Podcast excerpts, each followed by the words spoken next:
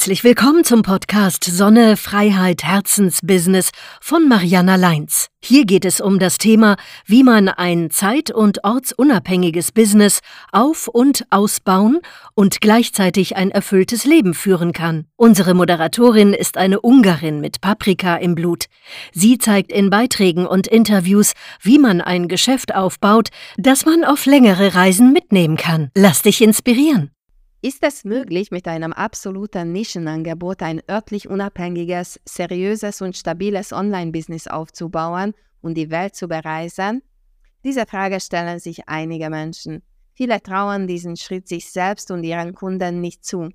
Aus verschiedenen Gründen.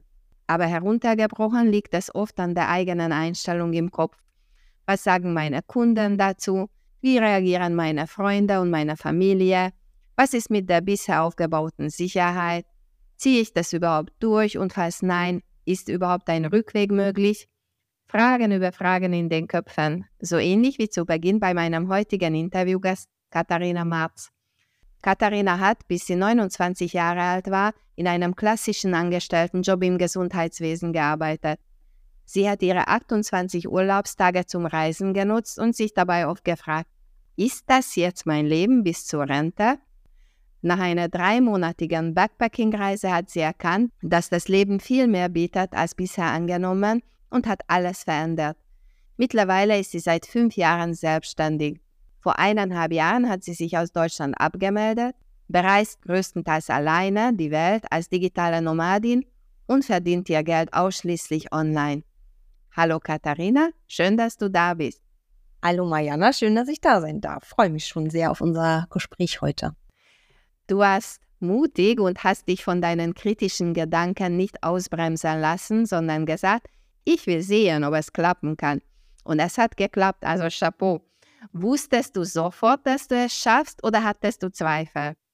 Also ich muss ehrlicherweise sagen, dass ich nicht so viele Zweifel hatte, weil meine Nische so nischig ist. Ich weder Wettbewerber hatte tatsächlich in meinem Umfeld und ich weiß oder wusste damals, dass der Bedarf einfach sehr groß ist. Und deswegen waren die Zweifel eher ein bisschen gering, ehrlich gesagt.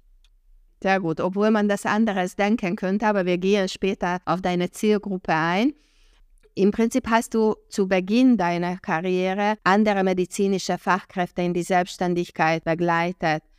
Meiner Meinung nach ist es ein Tätigkeitsfeld nach außen, wo man berechtigt denken könnte, hm, ob so etwas aus der Ferne gehen kann. Was waren deine Ansätze dabei und wie soll man sich die Arbeit einer deutschsprachigen MTA von beispielsweise Thailand aus vorstellen? Also MTA für die Zuhörer, medizinisch-technische Assistentin. Also der eigentliche Job als MTA ist natürlich ortsunabhängig im klassischen Sinne erstmal ein bisschen schwierig. Das heißt, man muss so ein bisschen nach links und rechts gucken und ein bisschen über den Tellerrand schauen, weil was ich jetzt natürlich nicht mache, ist, dass ich am Patienten logischerweise aus dem Ausland arbeite. Was man aber machen kann, ist zum Beispiel das eigene Fachwissen zu verkaufen durch Online-Webinare, durch Fortbildungen, durch diverse andere Sachen. Und das kann man eben als MTA online machen. Dann sind es hauptsächlich MTAs, die schon spezialisiert sind auf irgendwelche Röntgenuntersuchungsauswertungen oder im Allgemeinen MTAs. Das kommt drauf an, weil die Berufsgruppen, die unterscheiden sich nochmal. Also es gibt diese drei Berufsgruppen der MTAs, und zwar Labor, Radiologie und Funktionsdiagnostik. Radiologie ist das, was am bekanntesten ist, würde ich jetzt fast behaupten. Und dort geht auch extrem die Entwicklung gerade hin auf Remote Scanning zum Beispiel. Also da eröffnet sich gerade ein extrem großer Markt an Remote-Tätigkeiten. Im Labor ist es ein bisschen anders und in der Funktionsdiagnostik ist es auch ein bisschen anders. Das heißt, da muss man und darf man vor allem auch kreativ werden. Das ist sehr interessant. Wer würde das denken?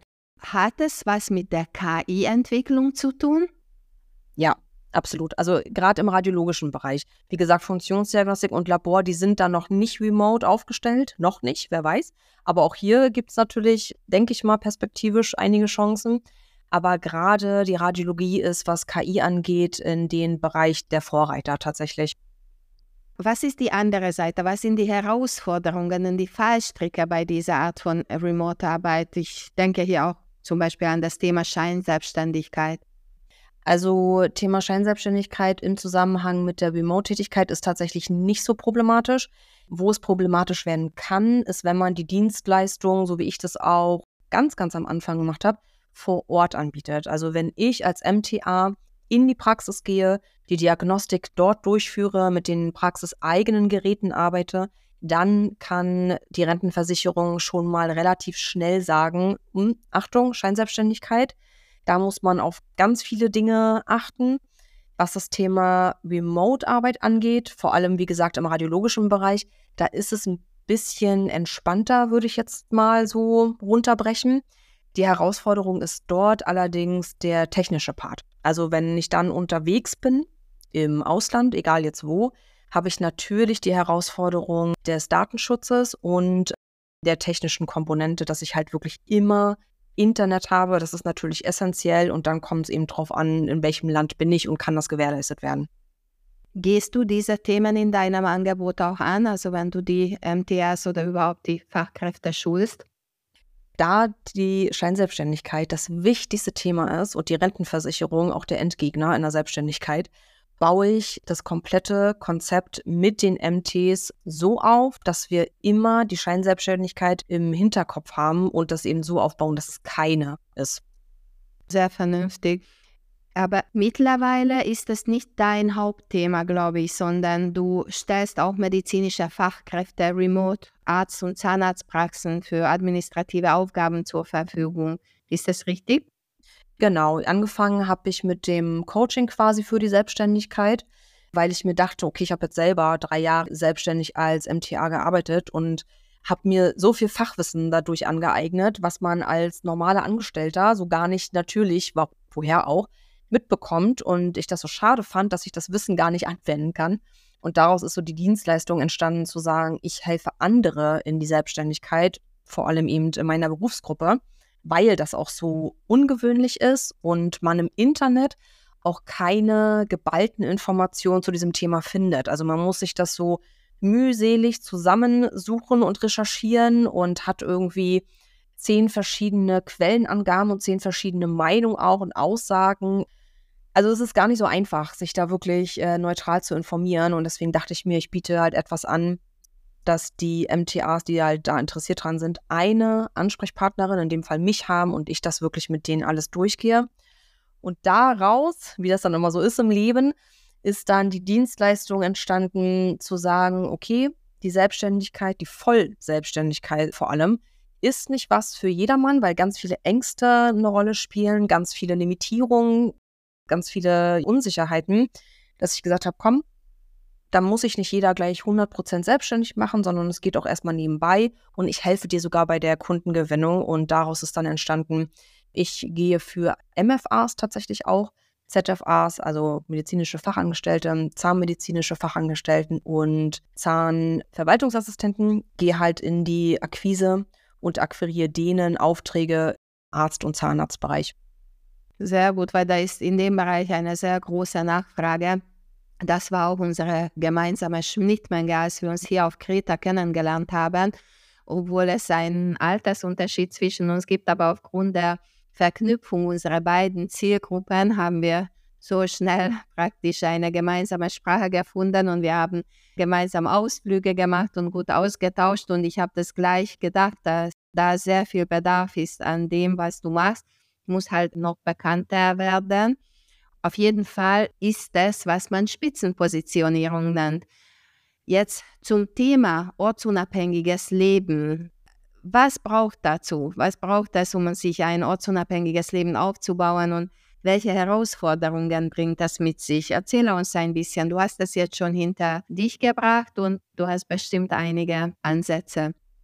Also ich würde sagen, was man braucht, ist eine Vision weil ortsunabhängiges Arbeiten auch viele Herausforderungen mit sich bringt in verschiedenen Aspekten. Also wenn ich mich jetzt so nochmal zurückversetze, als ich als MTA in einer Festanstellung gearbeitet habe, hatte ich auch schon den Wunsch, ortsunabhängig zu arbeiten, wusste aber überhaupt nicht, wie soll ich das jetzt als MTA in meinem Job mit meinem Fachwissen machen.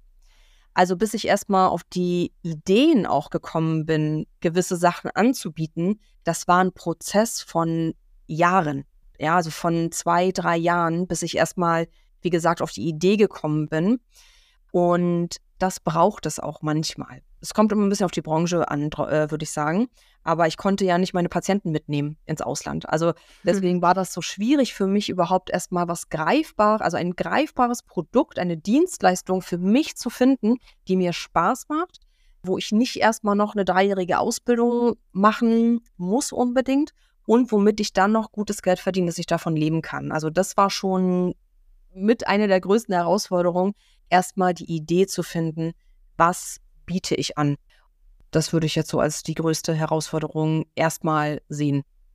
Jetzt ganz konkret zu dir, weil du arbeitest schon ortsunabhängig, du bereist die Welt, du nennst dich digitale Nomadin. Welche Länder hast du bereits bereist und wo hast du dich am wohlsten gefühlt? Also am Anfang war ich mit meinem Freund mit einem Camper, also wir haben selber einen Camper ausgebaut, so ganz klassisch und waren dann erstmal in Europa damit unterwegs. Das war so die erste größere und auch längere Reise für mich auch nach dieser drei Monate Backpacking-Tour. Aber da habe ich auch nicht gearbeitet. Da war ich ja wirklich Auszeit, Backpacking, nicht an Arbeit denken. Deswegen zähle ich das da jetzt mal nicht so mit rein. Aber die größere, wirklich ortsunabhängige Reise auch mitarbeiten war dann mit einem Camper in Europa, Spanien, Portugal, Frankreich, also wirklich die, die Küste lang bis runter auf die Kanaren. Fünf Monate war das dann erstmal und es war wirklich nochmal mehr Push und Motivation, das auch wirklich mir da irgendwas zu überlegen, ein gutes Angebot zu schüren, wovon ich auch leben kann, um das langfristig dann eben machen zu können. Und jetzt die letzten Länder waren dann ähm, sechs Monate Thailand, dann nochmal, äh, wo wir uns ja auch kennengelernt haben, Mariana, nochmal auf Kreta. Für sechs Wochen waren es, glaube ich. Genau, also mal hier, mal da.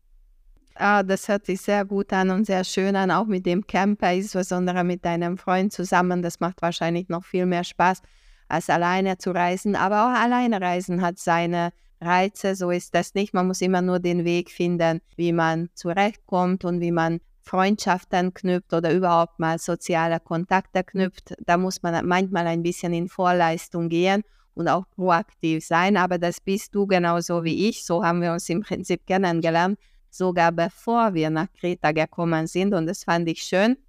Und jetzt hält der Kontakt auch noch an. Das heißt, man muss nicht davon ausgehen, dass wenn man alleine ist und sich auf die Reise macht, dass es auch so bleiben muss. Ich denke, in den seltensten Fällen bleibt es so, wenn man weltoffen ist und gerne mit anderen Menschen in Kontakt tritt und mit anderen Menschen sich unterhält, dann gibt es sehr viele Möglichkeiten. Von diesen Ländern, die du jetzt aufgelistet hast, wo hast du dich am wohlsten gefühlt? Also tatsächlich würde ich sagen Teneriffa und Thailand. Nicht überall Thailand, aber halt schon so dieses äh, tatsächlich sehr klassische Kopangan. Ne? Das ist schon so meine Lieblingsinsel, Herzensinsel auch. Das hängt aber so reflektierend betrachtend schon auch von den Menschen dort ab. Also da, wo ich die nettesten und liebsten Menschen kennengelernt habe im Laufe der Zeit, die auch zu Freunden geworden sind.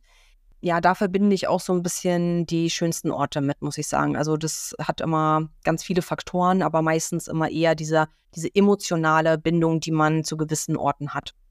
Sehr schön, sehr schön. Hast du auch so etwas wie meine schlechteste Erfahrung als digitale Nomadin? Ja, also was natürlich immer nervig ist, ist, wenn das Internet ausfällt. Na, also das ist dann halt schon so, weil ohne Internet äh, ist das halt echt schwierig und gerade wenn man in einem Call ist zum Beispiel, irgendein Zoom-Call oder so, der vielleicht sogar noch wichtig ist, dann ist es echt schwierig. Ich hatte jetzt tatsächlich auf Kreta auch den Fall, dass ich ein sehr, sehr, sehr wichtiges Webinar hatte mit einer großen Firma zusammen mit 150 Zuschauern für sehr gutes Geld auch. Und da war natürlich der Druck eh schon da. Und dann hatte ich so Probleme mit dem Internet, sodass ich mir extra, da war ich gerade bei dir, Mariana, in der, in der Umgebung, dass ich mir extra nochmal ein Hotelzimmer nur, unter anderem nur wegen dem Internet gebucht habe, weil ich wusste, okay, in dem Hotelzimmer ist das Internet gut, in meiner Unterkunft, wo ich jetzt bin, nicht. Und das ist halt dann schon ein bisschen nervig, dass man immer so ein bisschen dem Internet hinterherjagt, genauso wie im Camper. Also das muss man schon sagen, so romantisch das auch bei Instagram alles immer aussieht. gerade im Camper die schönsten Stellplätze am Wasser, an der Küste, alleine, die sind super. Man hat aber selten Internet dort. Und dann jagt man immer so ein bisschen dem Internet hinterher. Und das kann schon echt manchmal ähm, nervig sein, weil wo ist das Internet gut? Auf dem Rastplatz in der Großstadt. Und das ist dann aber kein schöner Platz, um dort zu schlafen oder dort zu, zu verweilen. Ne? Das ist halt immer so ein bisschen das Nervige. Aber ja, es hat alles äh, Vor- und Nachteile und man arrangiert sich, sagen wir es mal so. Ja, die Thematik mit dem Internet kenne ich, aber manchmal zieht man das auch an, wenn man gerade vor so einem wichtigen Termin ständig dran denkt, um Gottes Willen, hoffentlich fällt das Internet nicht aus. Gerade dann passieren solche Sachen. Alternativ kann man sich an SpaceX oder direkt an Elon Musk wenden und Starlink anschaffen. Einfach einen Satelliten-Internetzugang, was man überall mit sich mitnehmen kann. Hier auf Kreta habe ich beispielsweise einen mobilen Router und Funkinternet, was natürlich auch wiederum seine Eigenarten hat. Und deswegen ist mein Tipp immer am Anfang sich Zeit zu lassen, das Internet ausgiebig zu testen, zu schauen, wie der Router funktioniert. Gibt es irgendwelche Besonderheiten, die man beachten soll, damit man später während der Arbeit seine Ruhe hat. Auf jeden Fall gibt es immer eine Lösung, man muss sie nur finden und man kann dadurch gleichzeitig seinen Horizont erweitern.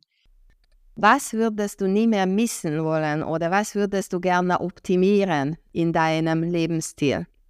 Also eine ganz, ganz große Erkenntnis, die ich gewonnen habe, ist, dass man, was du vorhin auch schon angesprochen hast, dieses, ich nenne es jetzt mal Netzwerken, also Leute kennenlernen, weil ich ganz oft gefragt werde, ja, mit dem alleine reisen, ist das nicht einsam?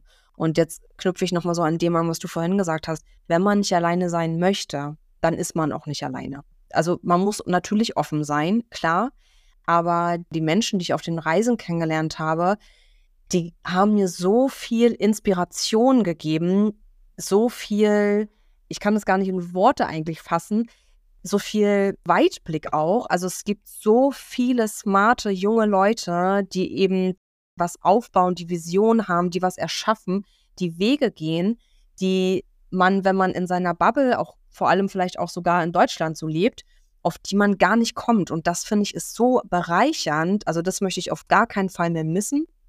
Und das Pendant dazu, wo ich auch manchmal noch so mit Struggle, auch immer noch und wahrscheinlich auch werde, ist schon dieses, die Beständigkeit. Also mir fehlt schon, obwohl ich jetzt noch nicht wie manche andere zehn Jahre am Reisen bin oder fünf Jahre, fehlt mir manchmal so eine gewisse äh, Grundlinie und so eine gewisse Base. Das ist eine Erkenntnis, die ich jetzt gewonnen habe, aber die man ja auch ändern kann. Also es ist ja alles variabel und das ist auch wieder das Schöne, dass man selber die Freiheit hat zu entscheiden, hole ich mir eine Base, wenn ja, wo, in welchem Land, ob es dann Deutschland wieder wird oder was weiß ich, ist erstmal dahingestellt. Aber das ist halt schon echt ganz gut. Immer wenn ich diese Reaktion von meinen Interviewgästen höre, dann denke ich, hm, ich glaube, ich bin schon auf dem richtigen Weg, weil ich habe tatsächlich eine Base, sogar zwei, in zwei Ländern, in Deutschland und in Ungarn. Und ich bin nur in den Wintermonaten unterwegs. Ich bin zwar auch durch das ganze Jahr durch sehr viel unterwegs, aber so, dass ich mehrere Monate an einem Standort bin, außerhalb unseres Zuhauses. Das ist bei mir immer im Winter. Ansonsten kehre ich dann immer zurück nach Deutschland. Und dann mache ich dort meine Arbeit weiter. Das Familienleben geht weiter. Und dann meistens in den Schulferien gehen wir wieder woanders hin. Und dann, wenn wir aber größere Schulferien hatten, dann bisher mit war ich mit den Kindern dann beispielsweise mehrere Wochen lang in Ungarn. Das ändert sich jetzt gerade, weil meine Kinder in einem Alter sind, wo sie nicht mehr so mit mir mitreisen wollen. Aber auch alleine werde ich genauso diesen Weg gehen und vielleicht kann sich mein Mann bald auch anschließen und dann ist das nochmal so eine neue Lebensphase bei uns.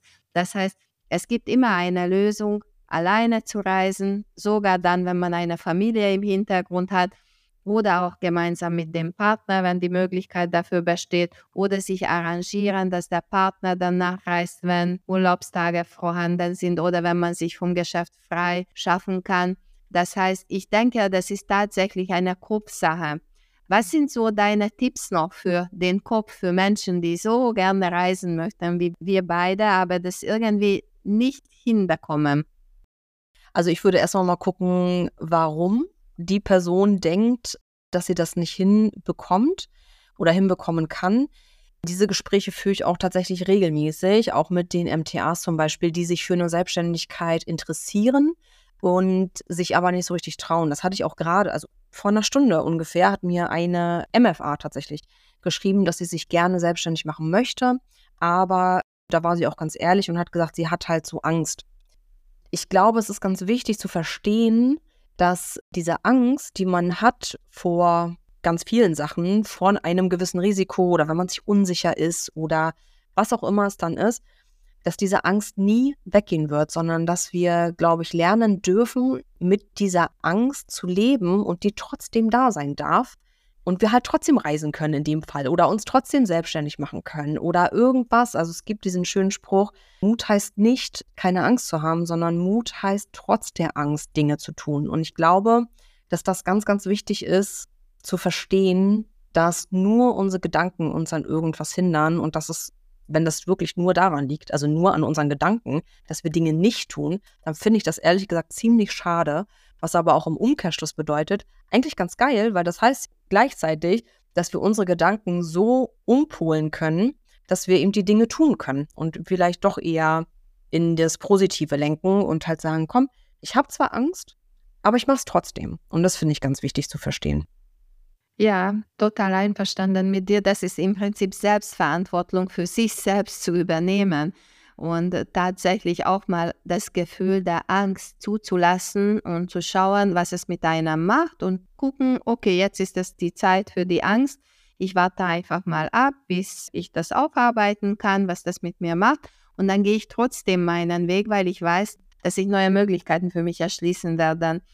Ich denke, das ist sehr, sehr wichtig, dass wir uns nicht ausbremsen lassen, insbesondere wenn der Wunsch nach Reisen da ist und Reisen, die Natur zu erleben, andere Menschen, andere Regionen, andere Länder zu erleben, kennenzulernen, andere Kulturen, Geschichte ein bisschen näher kennenzulernen. Das schafft auch Freiraum im Kopf und gerade in deiner Branche ist es sehr, sehr typisch, Burnout zu bekommen, Depressionen zu bekommen. Und ich denke, das ist so ein schöner Ausgleich, wenn man reist und ein bisschen so den totalen Alltag vergessen kann, aber trotzdem im Hinterkopf behält, okay, jetzt gönne ich mir eine kurze Übergangszeit, bis ich von A nach B komme und dann dort auch richtig gut ankomme. Ich lerne die nähere Umgebung kennen und dann geht es weiter mit der Arbeit. Arbeite ich wieder eine gute Weile weiter, schön abwechseln mit bisschen Freizeit, bisschen Arbeit und dann bei der Rückreise ebenso diesen Freiraum lassen. Das mache ich auch immer so, weil ich weiß, egal gut, wie ich vorbereitet bin und ich bin wirklich gut vorbereitet, weil ich das schon länger mache, dass ich das nicht hinbekomme, einfach irgendwo meine Zelte abzubrechen, eine lange Fahrt auf mich zu nehmen oder auch einen langen Flug, kommt drauf an, und dann zu Hause sofort am nächsten Tag weiterzumachen. Das geht nicht. Man muss sich auch verabschieden können von einem Ort, wo man längere Zeit verbracht hat, auch von den Menschen, wie du auch sagst, man lernt immer Menschen kennen, ich sogar auch Tiere. Hm? und das ist ein Prozess und ich denke, diesen Prozess muss man sich tatsächlich gönnen. Absolut. Ja, ich finde auch, es geht auch nicht immer so um dieses ortsunabhängige Reisen und keine Ahnung, das ähm, haben natürlich viele als Ziel. Also Reisen ist ja eh auch immer so gerne gewollt. Also was mir halt auch so wichtig ist, gerade wenn ich mich mit den Fachkräften unterhalte, diese Ängste der Selbstständigkeit, die sind manchmal so groß und auch das Umfeld ist da manchmal so einschüchternd. Dann kommen immer so Fragen, ja, bist du dir sicher? Und das ist doch so risikobehaftet. Und was ist denn, du hast ja Kinder, ne? Ich habe ganz viele junge Mamas zum Beispiel auch bei mir, ja. Die hören dann sämtliche Argumente gegen die Selbstständigkeit von Leuten, die auch nie selbstständig waren. Das finde ich auch immer sehr interessant. Ich sage dann immer, was ich viel wichtiger finde ist, und diese Frage wird selten gestellt, zumindest meiner Erfahrung nach, bist du glücklich mit deiner Position, die du jetzt hast? Und wenn das Nein ist, und es ist halt natürlich oft Nein, weil sonst würden sie nicht über eine Selbstständigkeit nachdenken, dann ist es doch die viel wichtigere Frage, was möchtest du dann tun, um nicht mehr unglücklich zu sein? Und diese Angst, die steht so im Vordergrund, dass das eigene Wohlbefinden und das Glück und alles, was eigentlich das Leben ja ausmacht, so in den Hintergrund rückt, dass man sich davon oder sich viele davon dann einfach leiten lassen. Und das finde ich auch sehr, sehr schade. Und wie gesagt, man muss ja auch nicht immer das Ziel haben, 365 Tage im Jahr um die Welt zu reisen. Viele haben einfach das Ziel, flexibel zu sein für die Kinder oder einfach zu leben. Ja, also so einfach kann es auch manchmal sein. Ne? Darum geht es ja eigentlich, das Leben wieder bewusst wahrzunehmen. Und das ist meiner Meinung nach oft in einer Vollzeit-Festanstellung, in so einem ganz klassischen Rahmen tatsächlich schwierig und geht auch sehr, sehr unter. Ja, also in erster Linie tatsächlich diese Limitierung im Kopf aufzulösen und sich zu erlauben, neue Erfahrungen zu machen. Da bin ich total mit dir einverstanden. Und egal wie erfahren man ist, es gibt immer wieder Sachen, die neu auf einen zukommen, mit denen man sich auseinandersetzen muss, wofür man Lösungen finden muss.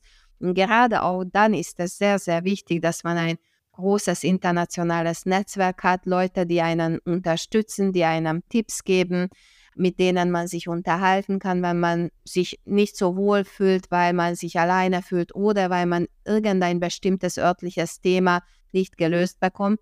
Daher, das Netzwerken ist tatsächlich das A und O und die Einstellung im Kopf. Und dieses Netzwerken kann man auch sehr gut vorbereiten im Vorfeld, so wie wir beide das gemacht haben. Wir haben im Vorfeld Kontakt zueinander aufgenommen und haben gesagt, wenn wir mal beide auf Kreta sind, dann treffen wir uns mal. Ja? Und dann hat es ein kleines bisschen gedauert. Du warst vor mir schon da. Und bis wir dann beide hier so uns zurechtgefunden haben und dann haben wir ein erstes Treffen ausgemacht. Du bist dann vom Nordwesten von Kreta in den Nordosten gefahren und ich vom Südosten hoch. Und da haben wir uns getroffen und es war so toll und schau mal, was sich daraus entwickelt. Man hält dann den Kontakt, man hat gemeinsame Gesprächsthemen. Wir beide haben, wie gesagt, im beruflichen Umfeld sogar eine gemeinsame Schnittmenge. Das heißt, wenn wir uns nicht geöffnet hätten im Vorfeld für ein Treffen, wenn wir diese Chance uns selbst und einander nicht gegeben hätten, hätten wir das nicht gewusst, hätten wir uns nicht so gut ausgetauscht und wir hatten auch noch nachträglich telefonisch einen sehr intensiven Austausch, als du schon in Deutschland warst. Daher lohnt es sich immer, Kontakte aufzubauen, Kontakte zu pflegen und schauen, wie man so über seine Hürden kommt. Was ist deine Hauptmotivation an deiner Arbeit? Du meinst speziell jetzt an der Arbeit an sich? Genau, also was ist deine Hauptmotivation an deiner Arbeit? Warum möchtest du anderen MTAs und medizinischen Fachkräften die Möglichkeit bieten, sich selbstständig zu machen oder ortsunabhängig zu arbeiten? Und warum willst du selbst auch ortsunabhängig arbeiten? Schöne Frage. Also meine Hauptmotivation, andere in die Selbstständigkeit zu begleiten, ist einfach die Menschen wieder daran zu erinnern, wie viel sie eigentlich können. Weil ich finde, dass man in einer gewöhnlichen Festanstellung und ich will nicht alle Festanstellungen über einen Kamm scheren und negativ dagegen bashen, aber ich bin schon der Meinung, wenn es jetzt dieser ganz klassische 9-to-5-Job ist, vor allem auch in der Klinik, da kann ich jetzt natürlich aus Erfahrung sprechen, aus der Klinik und in der Praxis. Man wird so limitiert in allen Hinsichten, sei es in, im finanziellen, sei es im kreativen Bereich, sei es als Mensch überhaupt. Und das finde ich so, so schade, dass man einfach so klein gehalten wird. Und meine große Mission und Vision hinter, diesem, hinter dieser Selbstständigkeit, also andere in die Selbstständigkeit zu begleiten, ist einfach, sie wieder daran zu erinnern, wie kraftvoll sie eigentlich sind und was sie eigentlich können. Und dass eben diese Grenzen, die wir vorhin auch schon angesprochen haben, also diese Ängste auch zum Beispiel und Unsicherheiten, dass die wirklich nur im Kopf entstehen und gar keine Substanz eigentlich haben. Und das ist mir extrem wichtig und das ist auch meine Motivation. Und genau, was war denn die zweite Frage? Die zweite Frage war, warum du selbst ortsunabhängig arbeiten möchtest. Die Freiheit einfach. Also es gibt verschiedene Punkte. Erstmal das ganz Banale ist das Wetter in Deutschland. Ja, also auch wie es bei dir ja ähnlich ist mit dem Winter. Gut, jetzt bin ich auch das erste Mal wieder seit drei Jahren hier Weihnachten in Berlin gewesen. Ich muss aber sagen, dass es was anderes ist, wenn ich selber entscheide, und das schließt das eben auch wieder an, wenn ich selber entscheide, ich bin jetzt hier für einen gewissen Zeitraum, liebe ich gerade sehr. Ja, ich genieße das, mich hier einzupummeln mit einem dicken Schal, mit fetten Boots, finde ich ganz toll, weil ich das jetzt selber entscheide. Und genauso entscheide ich dann eben nächsten Monat wieder in die Sonne zu fliegen und dann ist halt auch gut. Und das, diese Freiheit zu haben, selbst zu sagen, ich bin jetzt da, wo ich will, mit wem ich will, wie lange ich will, das ist halt natürlich die maximale Freiheit, die einfach für mich persönlich sehr erstrebenswert ist. Ja, das sind schöne Gedanken. Es ist eine sehr, sehr gute Einstellung und ich denke gleichzeitig ist es auch eine schöne Message an Menschen, die von so etwas träumen, was wir beide schon leben. Daher danke dafür. Jetzt möchte ich ein bisschen was Konkretes werden, weil wir einander schon kennen und ich weiß, dass du auch ein bisschen für Tools und KI-Anwendungen offen bist. Gibt es jetzt irgendwelche Lieblingstools von dir, die du tagtäglich oder sehr regelmäßig für deine Arbeit verwendest? Also was ich schon wirklich tagtäglich nutze, ist tatsächlich ChatGPT. Wirklich für eigentlich sämtliche Sachen. Und wenn es nur so Kleinigkeiten sind, wie ich schreibe irgendeine E-Mail an einen Kooperationspartner zum Beispiel und dann habe ich manchmal auch Schwierigkeiten, mich sehr gewählt und seriös auszudrücken. Und dann schreibe ich einfach die E-Mail erstmal so runter, wie sie in meinem Kopf so ist. Und dann klingt das manchmal jetzt auch nicht unbedingt professionell.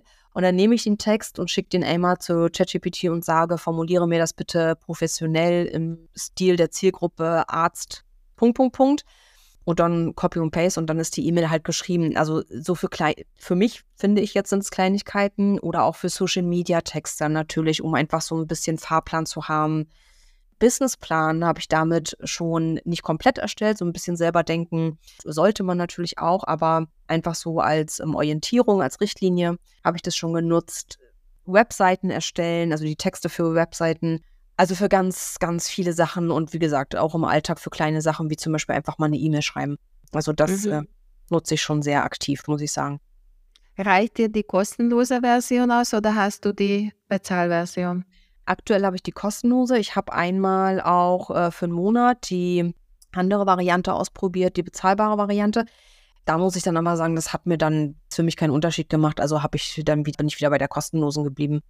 Ja, es kommt darauf an, für welche Art für Aufgaben man äh, das Tool benutzt. Benutzt du außer ChatGPT noch andere KI-Tools oder ist das so dein Hauptwerkzeug? Also das ist ja so mein Hauptwerkzeug, was ich mal probiert habe, einfach weil es mich super interessiert hat, ist, äh, was ich dir auch schon mal weitergeleitet habe und empfohlen habe, dieses Hey Jen.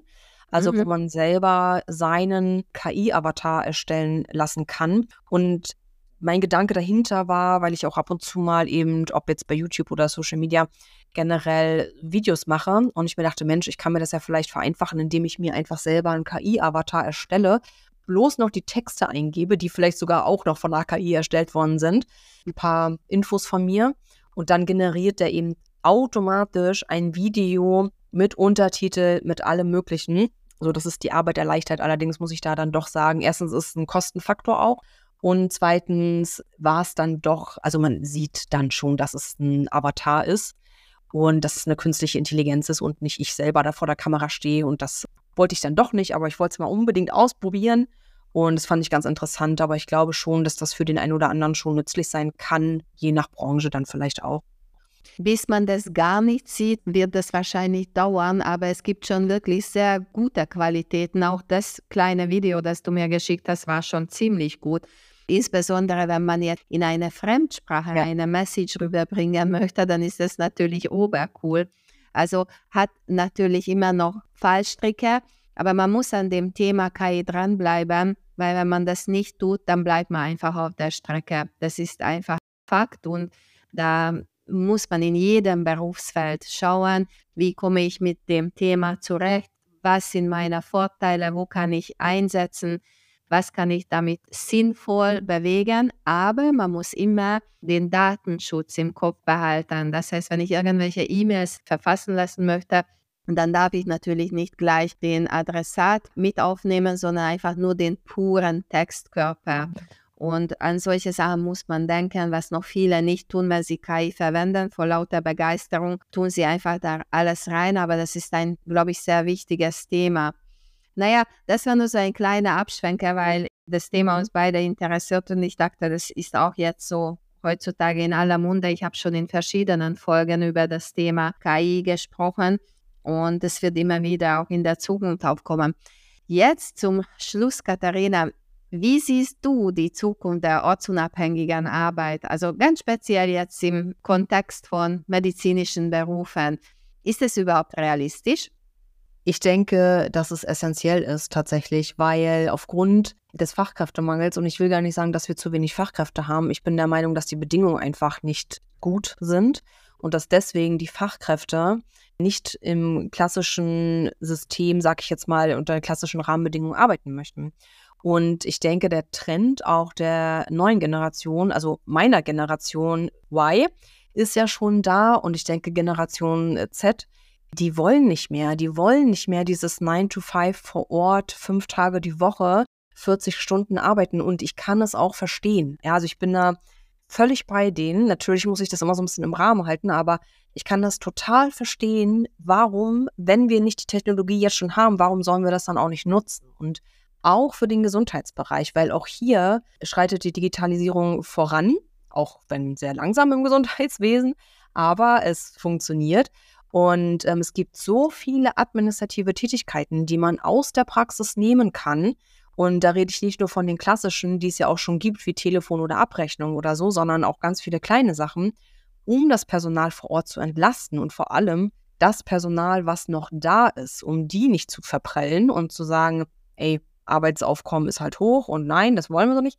Lasst es doch einfach outsourcen, von externen Leuten übernehmen, sodass die Fachkraft, die noch vor Ort, wie gesagt, ist und auch gar nicht ortsunabhängig arbeiten möchte, ja, es ist ja auch nicht für jeden was, die aber einfach entlastet ist und einfach noch Spaß an der Arbeit in der Praxis zum Beispiel hat. Und dafür finde ich es einfach tatsächlich eine Win-Win-Situation für, wie gesagt, alle Parteien, sowohl die Generation, die eben dieses ortsunabhängige Arbeiten möchten, als auch die Generation, die das eben nicht möchte.